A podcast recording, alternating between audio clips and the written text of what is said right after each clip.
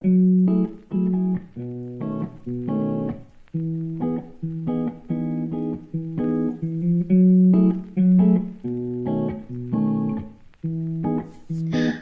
迎回到聊音乐，大家好，我是雨欣，我是周怡。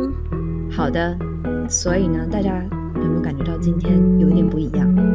用听的听起来不一样，片头曲又不一样了。没错，为什么我换了一个新的音乐呢？因为我们又有新的单元啦。对，我们有新的花样，新的花招。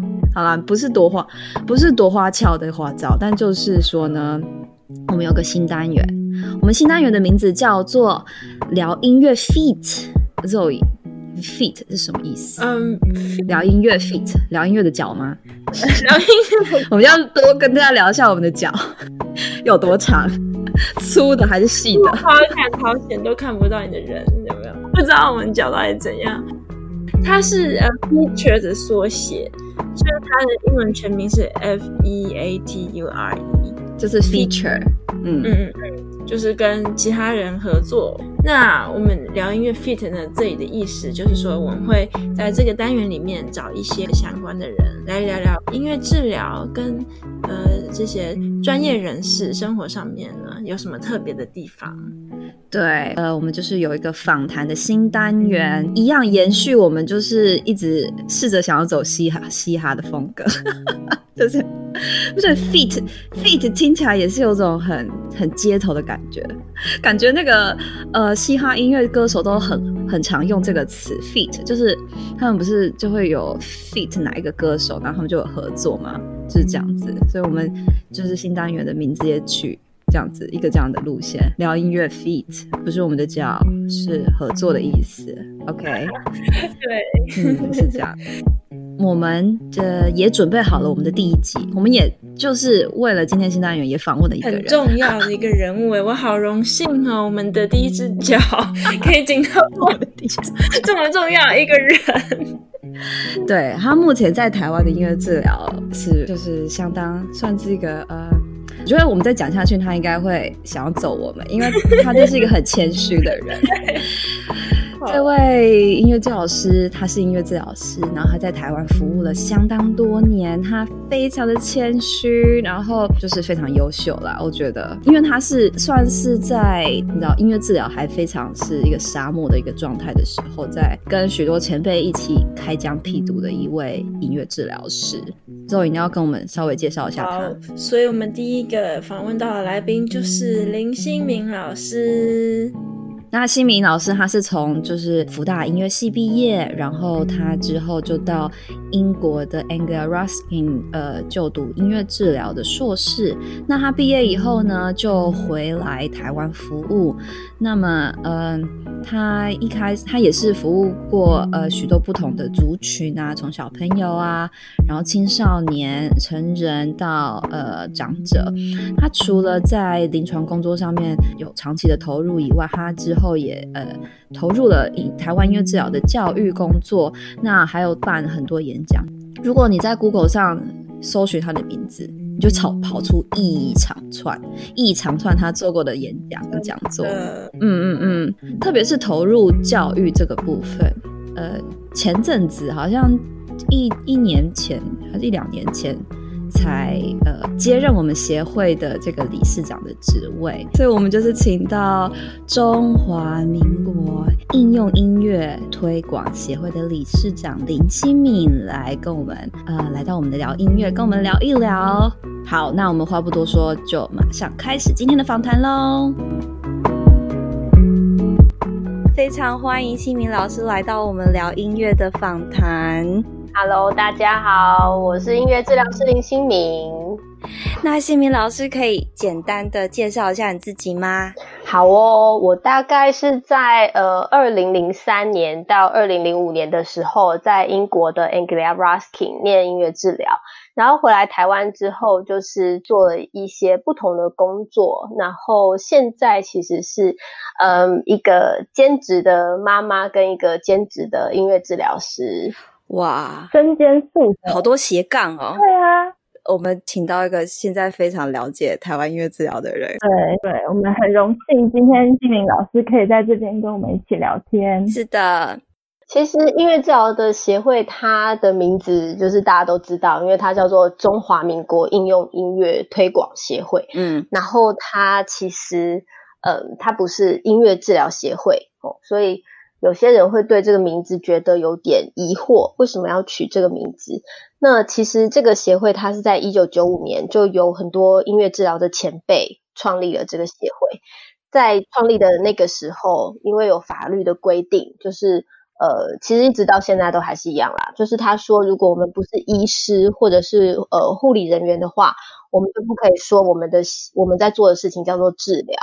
所以一开始就变成我们把音乐应用在很多不同的领域，然后我们很努力的来推广它，所以才会有应用音乐推广协会的这个名称。嗯那当然，我们我们知道音乐治疗它它是一个专业，它是一个需要被重视的东西，所以我们其实很努力的希望可以把名字改成音乐治疗协会或是学会，学会当然就更具有一定的专业性。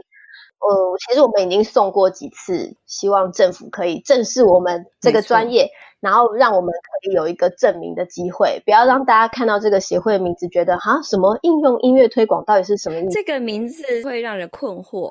对对，所以其实我们已经送件过几次了，就是我们想要改名字。嗯、对，那呃当然他们就是说，因为法规的规定就没有办法让我们改名字。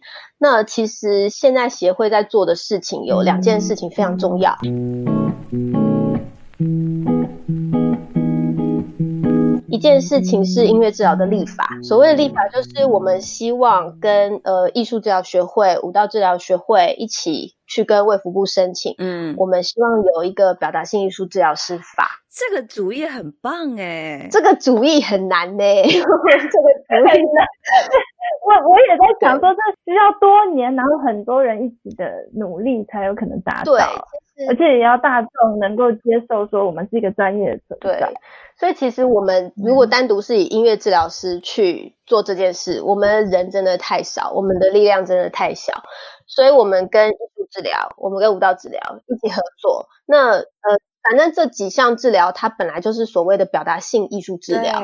那我们合在一起，我们的力量也比较大，嗯、我们的人数也比较多。那参考心理师法跟语言治疗师这些，大概跑个十年，看看有没有机会啦。哇，对。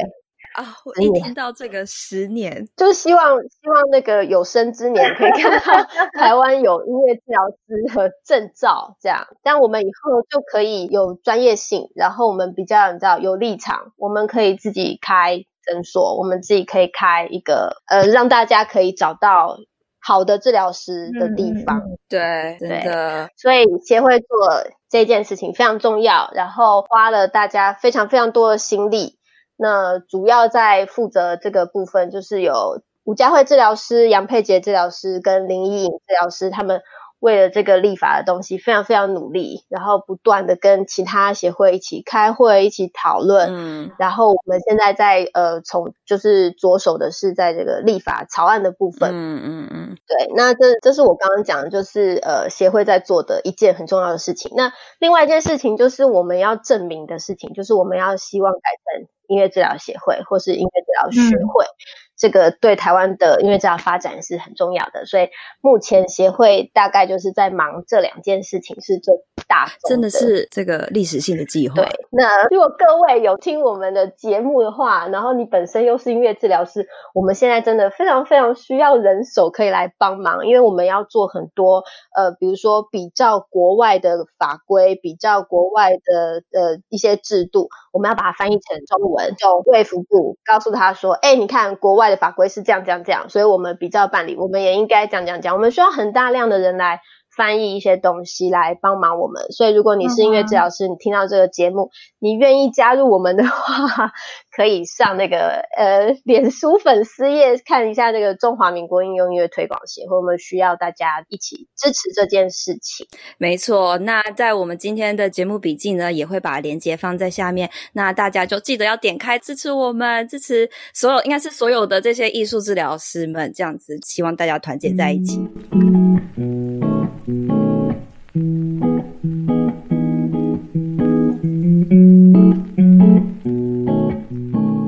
希明老师是怎么样在台湾是怎么样接触到音乐治疗，然后呃又是什么样的经过，你就决定想要成为音乐治疗师？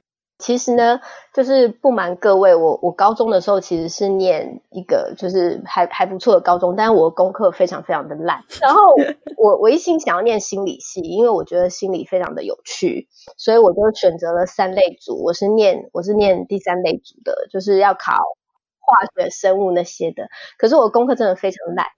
然后我妈就就是你知道联考到了，就是高三了，高二、高三的时候，我妈就开始比较担心一点，她就问我说：“你到底要念什么？因为你的功课真的很烂。嗯 ”对，那嗯，我跟她说我想要念心理，但是成绩不够好。然后我妈就问我说：“哎，那你有没有想过要念音乐系？因为她在报纸上看到有一篇文章在介绍音乐治疗。那因为我从小是念音乐班的，所以。”嗯，他就问我说：“你要不要把你的音乐再拿回来？然后将来如果有机会可以念音乐治疗，它其实跟心理也是蛮有相关性的。你要不要考虑看看？”所以他就给我看了那一篇报道。那我记得那篇报道，它其实是非常早期的音乐治疗相关的东西，所以其实它的概念有一点偏颇，就是他在写听什么音乐可以让人的心情放松，听什么音乐又会怎么样。可是我看了之后，我就觉得。很有趣，然后我就开始去找了一些音乐治疗的资料，就发现那时候全台湾只有辅仁大学有一学期的课是音乐治疗，他在大三的上学期，那那个时候就是吴佳慧治疗师在授课。全台湾只有福大有，对，福大真的很早一开始就有那个讯息。对，因为福大它是一个比较 open 的学校，嗯、所以它很能够接受一些新的东西。我在高三的时候，就是我后来就决定，呃，把我的音乐抓回来念，然后高二的时候就补了很多的音乐，然后高三的时候，我是在三月的时候考了一个东西，叫做支付优异保送真试，所以三月考，四月就放榜了。那放榜的时候就有一些学校可以填，我就填了福大，就是要念音乐治疗啊，对不对，幸云老师？是为了在大三上学期上那一堂音乐治疗课，对。然后上完之后就觉得这个东西实在是太有趣了，而且因为我妈常说我小时候其实是一个非常过动的人，就是我是那种一刻不得闲，然后跳来跳去的那种小孩。那我觉得回想起来啦，我自己可以变得比较镇定，应该是学习钢琴的关系。因为我的第一堂钢琴课大概就是五分钟，然后后来慢慢延长到十分钟、十五分钟、二十分钟，到最后我在小学三年级的时候就是考上了国小的音乐班嘛。那个时候我已经可以上五十分钟的钢琴课了。我本人就音乐治疗的成功案例。长大以后发现，对所以，他连我自己都治好了，这样对，所以。后来大三上了音乐治疗课，大四的时候我又再重新旁听了一次，因为我觉得这个东西实在太有趣。但是那时候台湾根本没有地方在上这个东西，所以我大四又重新修了一次大三的课。然后我在就是毕业之后，我就决定要念这个东西。金明老师听起来你就是一个非常勇敢，嗯、你想要做什么事情，然后你都会有勇敢去去做。勇敢吗？然后作为你你常常在讲的那个，你觉得音乐治疗师们都很有那个创业家精神，嗯、那个对开拓，然后 promote 推广这件事。创业家精神没有我我我不是一个创业家型的人，我其实是喜欢躲在大家背后，就看大家做什么，然后我就默默的跟随。对，对，对，我不是一个创业家型的人，但是我觉得就是音乐治疗这个东西真的很棒，所以太少人知道了，我我觉得这样不行。我要让很多人都知道这个东西，一个热血。对，我大概就是抱着这样子一个心情在工作。对，我觉得就是我喜欢的，我就会想要去，你知道，多多了解一下，然后我会想要把它做得好。但是如果是我不喜欢的，我可能就放着。所以就是越学习音乐治疗，然后就越有热忱。那之后就决定说，因为那时候真的是台湾没有什么。可以继续进修的地方，听起来这个决定可能下得很快吧？就说啊，那我要出国去，出国去学音乐治疗这样子。嗯，对。然后就毕业之后就存了一年的钱，嗯、然后就跑到英国去了。选英国，因为你刚刚说到你真的很喜欢心理，然后你喜欢心理分析，嗯、所以就就选了英国那个学派，然后那个风格。对对。但是还有另外一个原因啦，就是因为我姐姐那个时候也在英国，她在英国念大众传播，刚好，所以我妈就觉得说，哎，两个人一起，她也比较放心，所以，嗯、呃，那时候就选了英国。一切这样，呃，申请的过程算顺利嘛？就申请到自己心目中的学校。申请的过程哦，我觉得，因为英国他们是要求你要有一定的年龄，你才可以念音乐治疗。他们的要求是二十五岁以上。对，所以我那个时候申请的时候，我才二十三岁，然后他们就要我一再的保证，因为我生日是十月，所以我就跟他们说，拜托你让我去九月开学过没多久，我就我就合法了。对，我就二十五岁了。然后他们就很有趣，他们就问我说：“你保证？你保证你一定马上就二十五岁？”我说：“对对对，就二十五岁这样。”然后诶我记得我好像是二十四岁，二十四岁，他们就是勉强勉强收我，因为其实我还不到二十五岁。那我那个时候其实申请了几间不同的学校，其间其中有一间，他就是直接回我说，嗯、你还没有二十五岁，所以请你明年再来。是不是当时？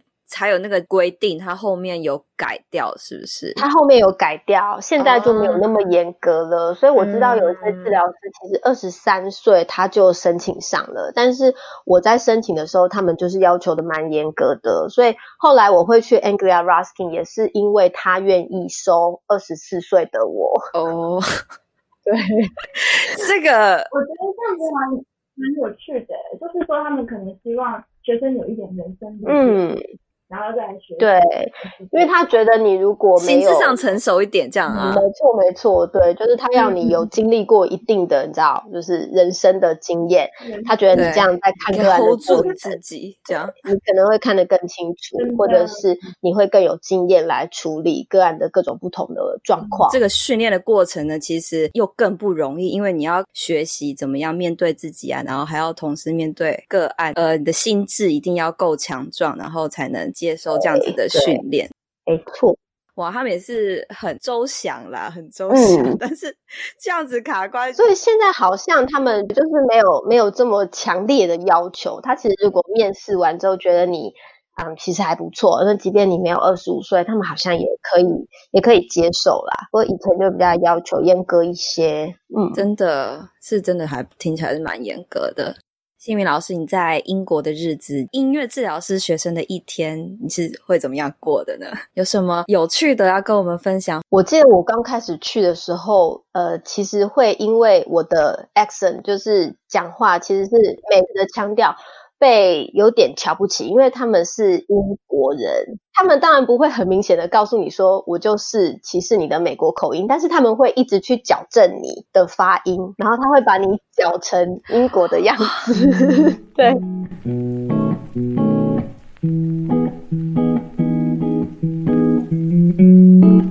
所以其实一开始上课的时候，就是比如说我想要发言，或是老师老师请我讲话，然后。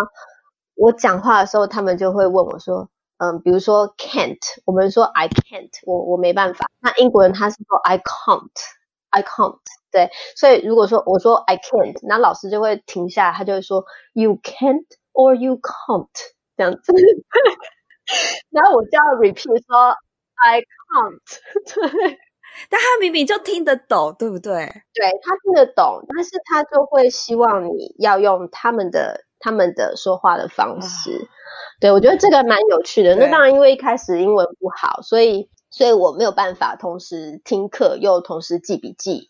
嗯，然后我就跟我们班的同学拜托，我觉得应该大家都是学音乐治疗，所以每个人都是善良的好人。应该是天使吗？天使同学。对，说嗯、呃，因为因为我真的来不及做笔记，所以你的笔记可以借我抄吗？然后有一个苏格兰的同学，他真的人超好，他跟我说没有问题，但是因为我的 handwriting 实在是太吵了，嗯、所以我回家打好之后印给你。哦，人好好！天哪，超融化！听到那句话，要是没有他，我大概没办法毕业吧？我觉得。老师，那你们现在还有联络吗？有吗？有脸书，对。但是其实他是一个苏格兰人，那苏格兰的腔调跟英格兰的腔调，跟威尔斯的腔调，跟 Sheffield 的腔调就是都不一样，所以其实我根本就听不太懂他在说什么，就是 因为他是苏格兰腔调，但是的那那个回复你有点听不懂，对，我就要爬爬登，爬登很多次，我我知道他没有拒绝我，但是就是要就是请他说，哼，你可以再说一次吗？这样，对，但他就真的很好心，他每个礼拜他就会给我前一个礼拜每一堂课的笔记打好印出来装订。整齐给我，真的，这个太感人了。嗯，其实我们班的感情很好，所以我们班每一个人都就是大家彼此之间感情都很好。然后虽然我英文很烂，但是到了学期末的时候，他们票选就是在我们班上发生过三个就是有趣的笑话，嗯、就是讲笑话，然后讲出来的话非常好笑，大家都觉得很好笑。我竟然得到第三名，但是我到现在还不知道我到底讲了什么。他们就开始投票，就是前。十大好笑的笑话这样子，然后就说哦，第三名就是 Leslie 上次讲那个 blah blah blah blah，然后我就想说这哪里好笑，他们就觉得很好笑，对，所以我们我们班其实感情很不错啦，然后大家都有一开始有 WhatsApp，就是有有东西可以联络，然后有脸书可以联络这样子。我觉得那个同同侪彼此的支持很重要，在学习的没错没错，嗯。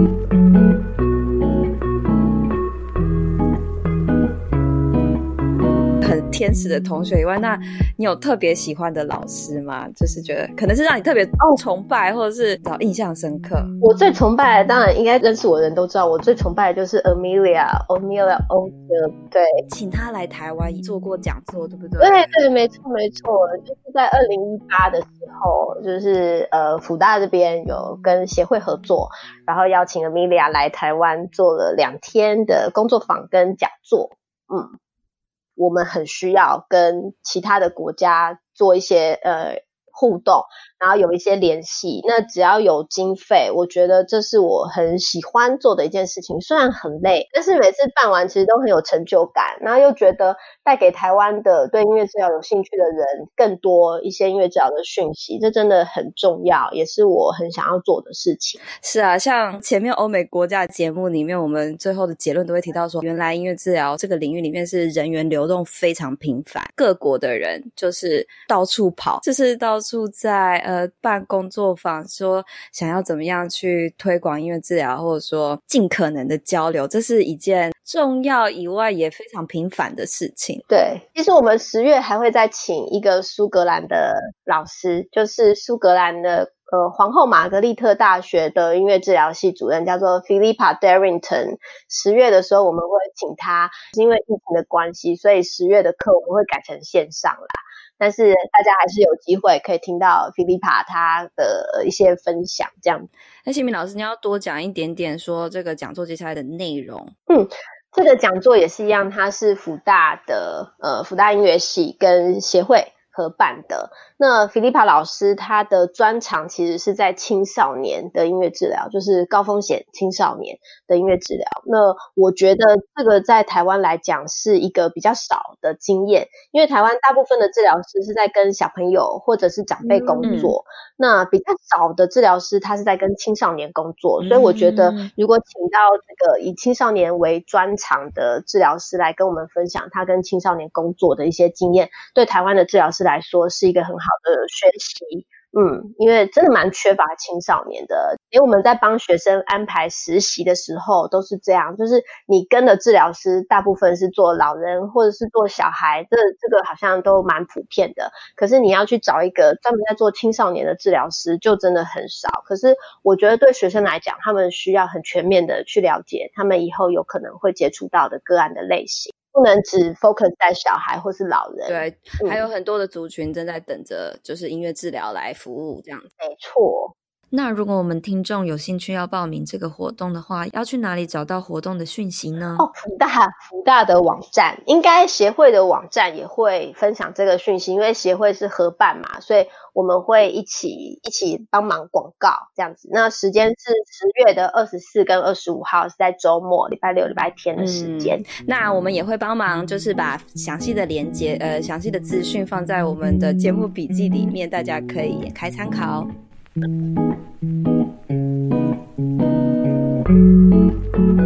所以呢，就在有笑有泪之中结束了英国的受训。还有什么其他想要补充吗？有关英国比较想分享的，我觉得我我念书的时候非常的好玩，就是他觉得你每一个领域的个案你都要接触过，所以其实我的实习有六个不一样的地方诶、但是现在好像就不是这样了。我记得我第一个做的实习是在一个幼稚园，嗯、然后帮忙需要就是有特殊需求的孩子，但是那个场所是在一个幼稚园。然后还有一个是在儿童早期疗愈中心，所以小孩我有做普通学校的跟医院里面的。嗯、然后我还有去一个成人的学障中心跟一个成人的精神科病房。然后我还有去一个老人的安养中心，跟一个老人的精神科病房，所以其实我的实习做了六种不一样。学校真的很给力耶。嗯，对。然后我们班有的人是去安宁病房，有的人去监狱，然后有的是在做那个就是药酒瘾戒断的，所以其实我们每个人跑的地方都很多，然后都不太一样。那他们可能是因为我是外国人的关系，所以没有让我去。监狱就是你知道比较危险一点的地方，对。但是我觉得我的实习经验真的嗯蛮多元的，我觉得这样子很棒。而且音乐治疗师真的可以做一堆事情的。对啊，我们做的事情没有专门在做小朋友啦，因为有些人还会问我说：“哦，所以你们就是专门在做小朋友的？”我说：“不是，不是，就从人一出生，甚至还没出生。”的时候，一直到他，你知道，就是临终前，这整个阶段，其实音乐治疗都有可以服务的地方。我们可以做的事情太多了，就是可以从百宝袋里面拿出一个 配方给你。对，没 错。接下来呢，就是从英国决定回来到台湾。没错。希明老师第一个台湾接到的工作是什么？那你接到第一份工作的心情是怎么样？我接到第一份工作，其实是一个前辈，就是介绍给我的。他在呃那个时候是叫做松德哦，他现在已经进入到台北市联合医院体系，就是台北市立联合医院的松德院区。他以前叫做松山精神病院，是思觉失调症的患者，他他现在是就是松德院区，然后我的第一份工作是在松德院区里面的一个青少年日间留院中心，叫做又一村，那是我的第一份工作。那我要负责的是三个自闭症的，嗯，大概青少年十五到十八岁的个别，还有团体的音乐治疗课这样子。对，我在我在那边印象很深刻的是，有一次我在上课的时候，我的个案是一个十八岁的男生，那他是自闭症，就是重度自闭症的患者，所以他其实呃非常的爱吃东西，他大概一百八十几公分，然后一百多公斤。那那天我就在弹琴，然后他在我旁边打鼓，他很喜欢听那个跑马溜溜的山上那首歌，哦，康定情歌。对对对，所以我就在弹琴，然后他就在我旁边打鼓，他就越打越兴奋，然后我就觉得哇，好棒哦，我的个案反应好好哦，所以我完全没有意识到危险性，就是就是一直让他就这样子嗨上去了，结果他有点过度兴奋，所以他把我整个人从钢琴上抓起来之后，就咬了我的肩膀。哇，接下来怎么办？那个时候是冬天。所以其实我穿了一件非常厚的毛衣，然后它很咬之后，就是我也不敢挣扎，因为我怕我挣扎它会越咬越用力。所以其实就是趁它咬了一阵之后，它放口的那个 moment，我就赶快逃走。然后我的毛衣已经被咬破了，然后我的肩膀上就是可以清楚的算出它有几颗牙齿，就是咬在我的肩膀上，然后就淤青，然后。其他的特教老师听到声音之后就觉得不对，所以就冲过来，然后三个男老师把他架走，因为他很大，对，把他架走，就是嗯，试着让他安静下来，对，那。那是我的第一份工作，我觉得现在回想起来，当然觉得太酷了。但其实我我当下是在反省我自己，好像呃没有拿捏的很好，就是看到他有点这样嗨上去，其实应该要想办法让他呃慢慢的恢恢复到一个比较稳定的状态。嗯，但是就是对于他们来说，他们就是因为有这种不确定性，才会。说需要住到就是医院里面，嗯、呃，这个真的就是需要合合作诶。你看，因为如果他，我我其实是不知道那个、嗯、老师你说的个案的病例，但是像如果他的这个病例上面有推荐说，哦，这个治疗需要可能至少两个人，就是那种就是最适合是两个人。嗯、呃，我其实实际之前也有在这个就是精神病院里面。工作过一小阵子，这是那是我在国外的第一份工作。但是那个时候我在带团体的时候，我的规定啊，就是我在工作的时候规定，就是我一定要还要再有一个，哎，叫做什么？它叫 technician，就是 mental health technician，嗯，一定要有个 assistant，就是助手在我旁边这样子。嗯，所以就是最按照规矩是需要这个样子。嗯，那有时候 assistant 就是去上个厕所啊，还是什么的，那那我当然就是没关系。嗯，但是呢。不管怎样，其实医院呢是是这样子规定的，这样子。对啊，我觉得这个疗程都真的是有很多的细节耶。嗯，对啊，对，嗯，像以前在精神科，就是在英国的时候，其实我们身上也都会配警报器。对对对对对对对对对对对对，所以有一次我去实习的时候，就被通知说今天都不可以实习，因为警报器的系统故障。所以那天就是待在医院整天，但都没有办法进到病房里面。这件事情发生之后，他们好像装了警报器，嗯、就是装在墙上的那种。嗯、就你你应该需要有一些，就是更多这样子的装置跟设施。哇，真的是相当挑战的第一份工作。后来我就进到了台安医院嘛，那那个时候他就是有一个表达性艺术治疗中心，所以在那个中心里面，它就是有音乐、艺术、嗯，戏剧跟舞蹈治疗四种不一样的专业。那在那边的个案就比较单纯一点，大部分都是国小以前的呃个案这样子。嗯，那老师之后就一路接下来做了越来越多音乐治疗师的工作呢，然后就变成一个全职的全职吗？还是？嗯，我在台安只呃八年的时间，中间有一段时间是呃要写论文，所以我便转了 part time，后来又转回去了这样子。然后生了我的女儿老大，我有一段时间其实是休息的，就是在在家里带小孩，我觉得很重要。Oh. 然后我也不太想要错过这件事，那慢慢又回复了一些工作，所以现在工作跟家庭的时间大概是一半一半。我觉得这是一个我还蛮满意的状态。呃，我以前全职的时候，时间是比较容易安排的，然后大概每天就是每天大概是。八点多出门，然后就到了医院，大概八点半就开始接个案。然后医院当然它是以盈利，你知道，就是他会希望你可以多赚一点钱，所以我们就是会需要很努力的接个案。然后以前平均一天大概是十个个案左右，超多，很恐怖，很恐怖。对，所以有的时候我整理东西会看到我以前的就是一些资料，然后呃会有一些。个课表啊什么的，对，排的就是很恐怖。你看，你就会觉得，我会这样，就是一个礼拜大概会接到五十个小孩嘛，一个礼拜工作五天，五十个小孩，人真的太多的时候，有时候会有点乱掉。那大致上都还算可以 manage 这样。对，那我们那个时候中心最多的时候有十个治疗师，光是音乐治疗师就有三个，艺术治疗师三个。然后舞蹈治疗师两个，戏剧治疗师两个，所以整个单位里面有十个治疗师，听起来很受欢迎诶。对，然后我有一些比较有趣的经验，我是因为表达性艺术治疗中心它是一个它是一个独立的单位，然后我们的伙伴们全部都是治疗师，所以其实我们那个时候有开过一些很特别的课程，叫做融合治疗团体，比如说我跟舞蹈治疗师一起带。一个团体，我跟戏剧治疗师一起带，或者我跟艺术治疗师一起带。那我觉得这个都还蛮有趣的，因为你可以看一下舞蹈治疗师他会怎么看个案，他看个案的角度可能就跟音乐治疗师都不一样。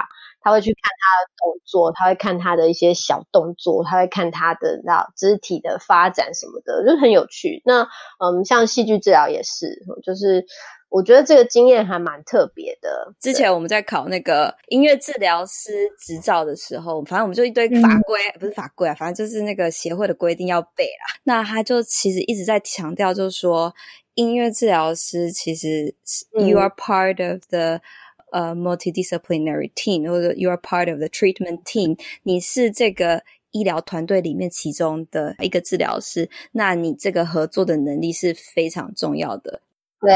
我们很会合作，我们也跟个案合作，也跟同事合作，也跟上司合作，还要跟各种不同领域的治疗师合作。没错，我们就是合作达人。没错，请找我们合作。没错，没错。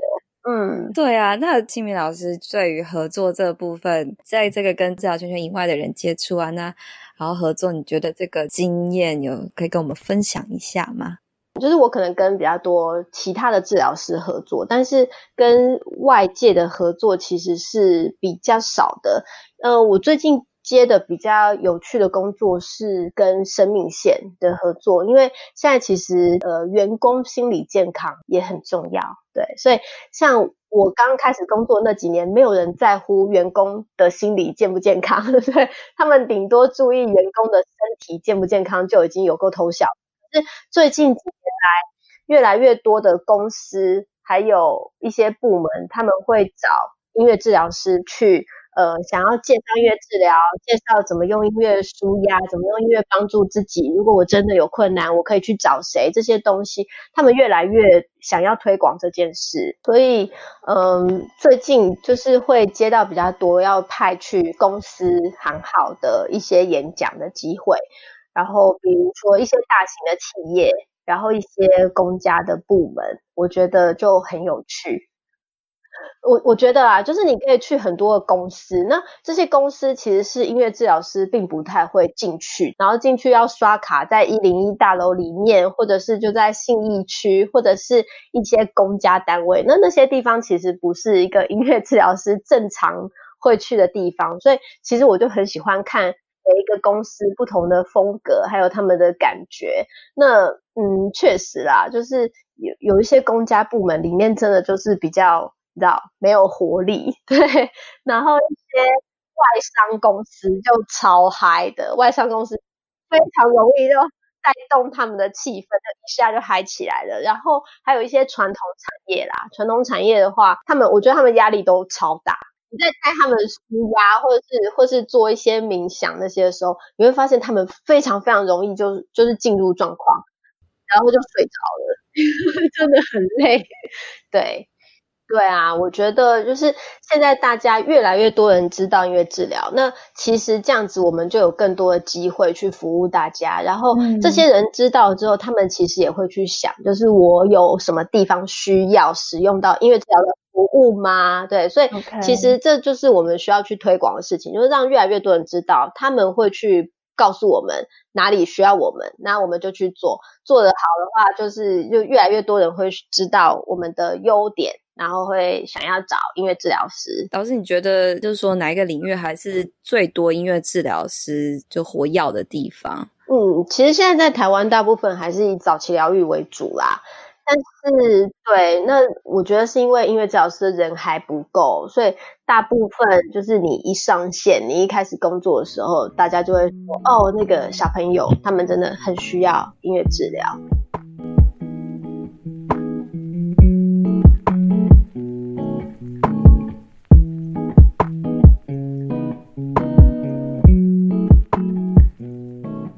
我们台湾的安宁的音乐治疗师真的太少了，可是我觉得安宁真的是非常需要。就是像之前常常听那个刘佑轩音乐治疗师演讲，他是专门在做安宁的。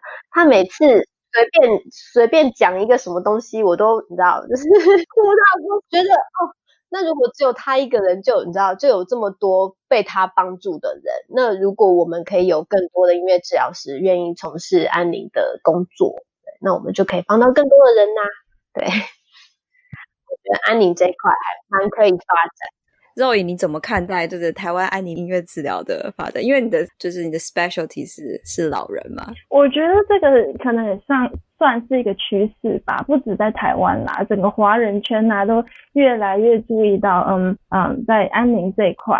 然后我知道好像呃大陆他们叫姑息嘛，姑息治疗，就是说呃我们在人的生命的最后这一段呐、啊，让这些病患可以呢有更好的品质，嗯、可以在这个生命最后一段，然后过世的很有尊严，然后是在一个朋友啊，在呃也跟其他医护人员有正向的支持空间里面。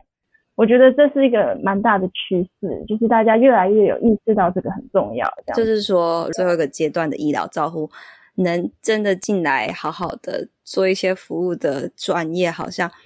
呃，应该就是艺术治疗这部分吧。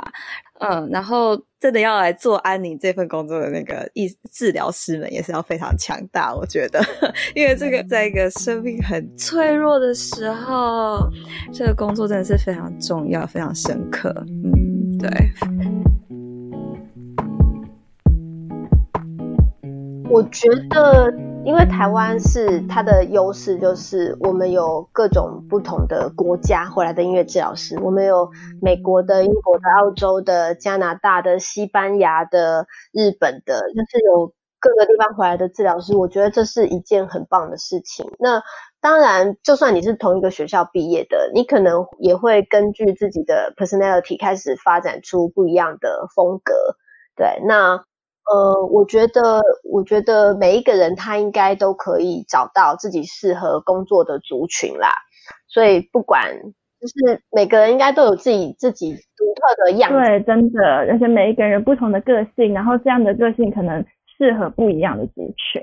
我觉得这这是看到这么多治疗师工作之后啊，蛮蛮大的体悟。所以听起来台湾是一个蛮多元的状态。对，所以像有些时候，有些学生会问我说：“老师，音乐治疗有很多的派别，那哪一种派别是比较好的？”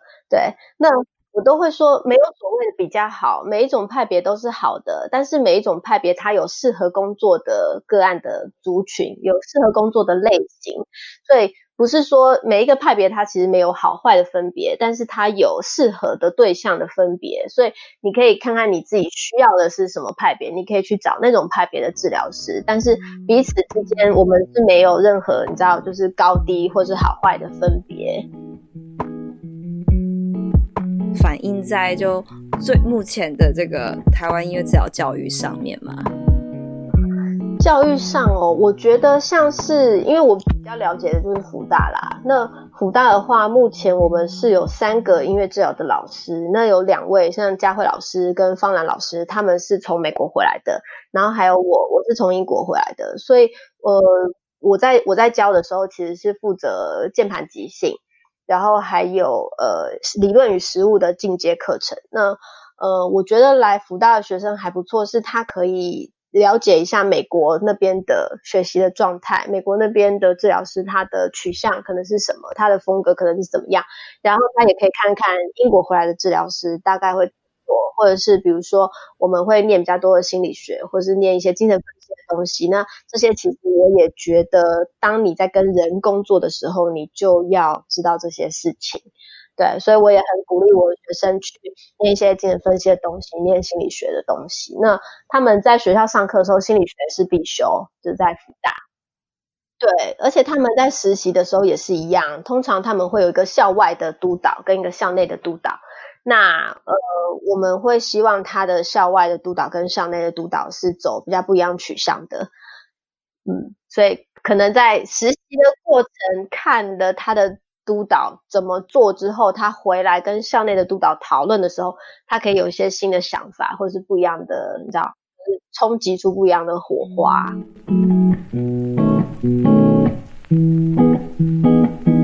嗯，我觉得就是谢谢各个学校愿意，你知道，成立跟音乐治疗有关的，不管是一一堂课或者是一个科系，因为。大家当然也都你知道，就是有发现音乐治疗它其实是一个正在发展的，然后它是一个很有前景的，所以他们会希望在自己的学校就开始培育一些本土的音乐治疗的人才。那这个其实是趋势啊，就像国外一开始也是一间学校、两间学校，可是后来就会蹦出一大堆学校。对，那台湾现在就是在一间学校、两间学校的状态。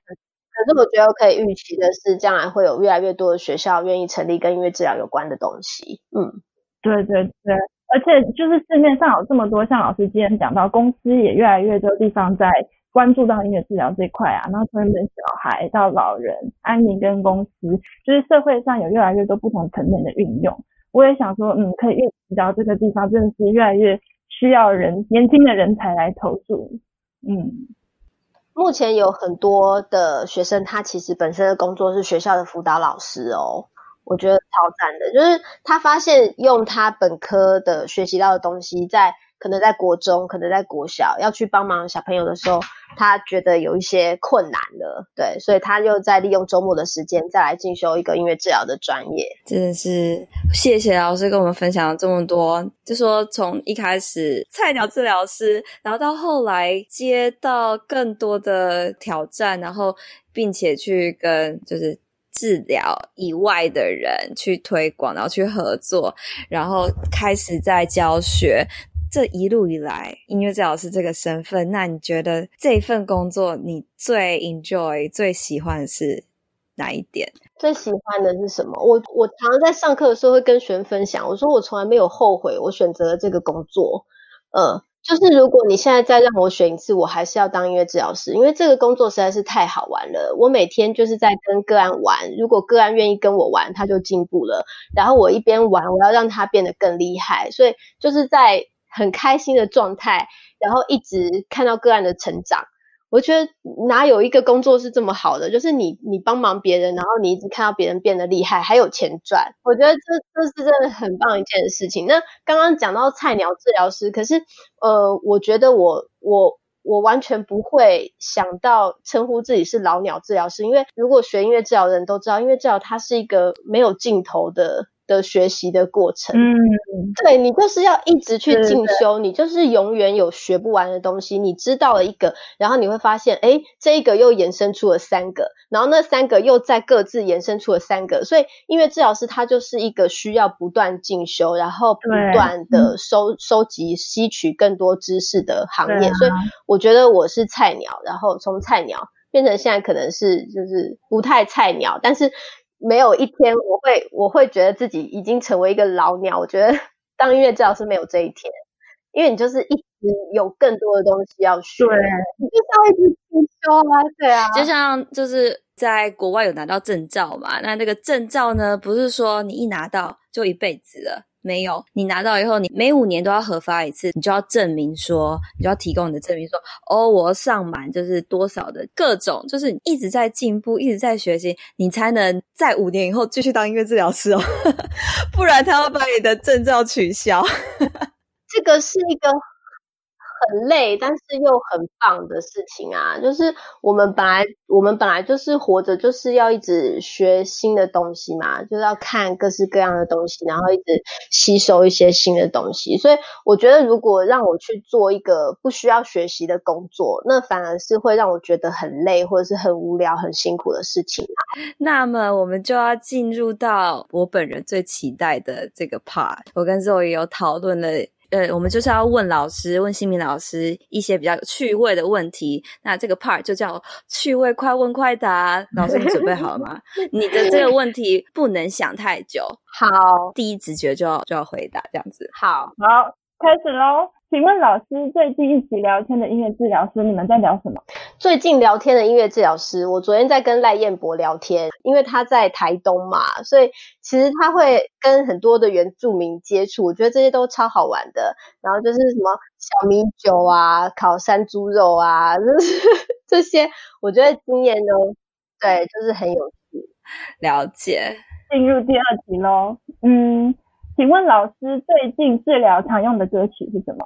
嗯，其实我平常在治疗的时候都是即兴的，就是看看个案的状况怎么样，我就开始即兴。但是我我最近有一个小四的，他是雅斯伯格的小朋友，然后呃，他最近对流行歌有一些兴趣，所以我们最近上课也使用了一些流行歌。然后呃，最近有使用到的是《夏天的风》，夏天的风，它是温岚唱的。夏天的风，轻轻的吹过。对对，我找给他温岚的版本。对，然后又很符合现在夏天。那下一题，工作最常用的乐器，可是老师刚刚是不是已经讲说有用钢琴机？嗯，钢琴，我比较常用钢琴啦。对，啊，好，那再下一题，嗯，老师工作口头禅或是最常说的话。我发现我在就是刚生完小孩，然后回到工作场所的时候，有的时候我会不经意的跟小朋友，就是我的个案说：“妈妈帮你拿，妈妈帮你拿。”对，比如说他们可能会要什么乐器，然后我要帮他拿的时候，我都会不小心讲说：“妈妈帮你拿。”因为在家里一直在讲“妈妈帮你拿”，然后去上班的时候，就是完全非常符合。对我们那个呃心理动力的这种东西，真的就会不自觉的把呃这个母爱非常多的散发到 嗯对小朋友的身上。呃，那下一题，嗯，最近下班之后常听的音乐。下班之后，因为我是一个过动的人，所以其实我不太喜欢听抒情歌或者是慢板的歌，像那种 SPA 音乐，我都非常的讨厌，因为。他们跟我的呃节奏实在是大相径庭，就是就是差太远了。所以其实我喜欢听嗨歌，我喜欢听比较快的快节奏的，然后呃比较高兴点的歌。最近我先生推荐我听了一个东西，叫做影子计划，它是一个团体，我觉得还蛮好听。影子计划，台湾的歌手，好好好好好，我觉得还蛮还蛮不错听的，就是因为我们坐坐车嘛，开车的时候，然后他就会选这个影子计划，我最近听了之后觉得还不错。好，大家记笔记记下来的 影子计划。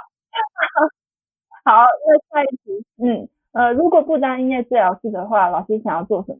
小时候听说有有一篇作文，就是小学的时候不知道写我的志愿吗？当然我已经忘记这忘记这件事，但是我妈跟我说，我写的作文，我的志愿里面写说我想要成为一个好妈妈，这就是我的志愿。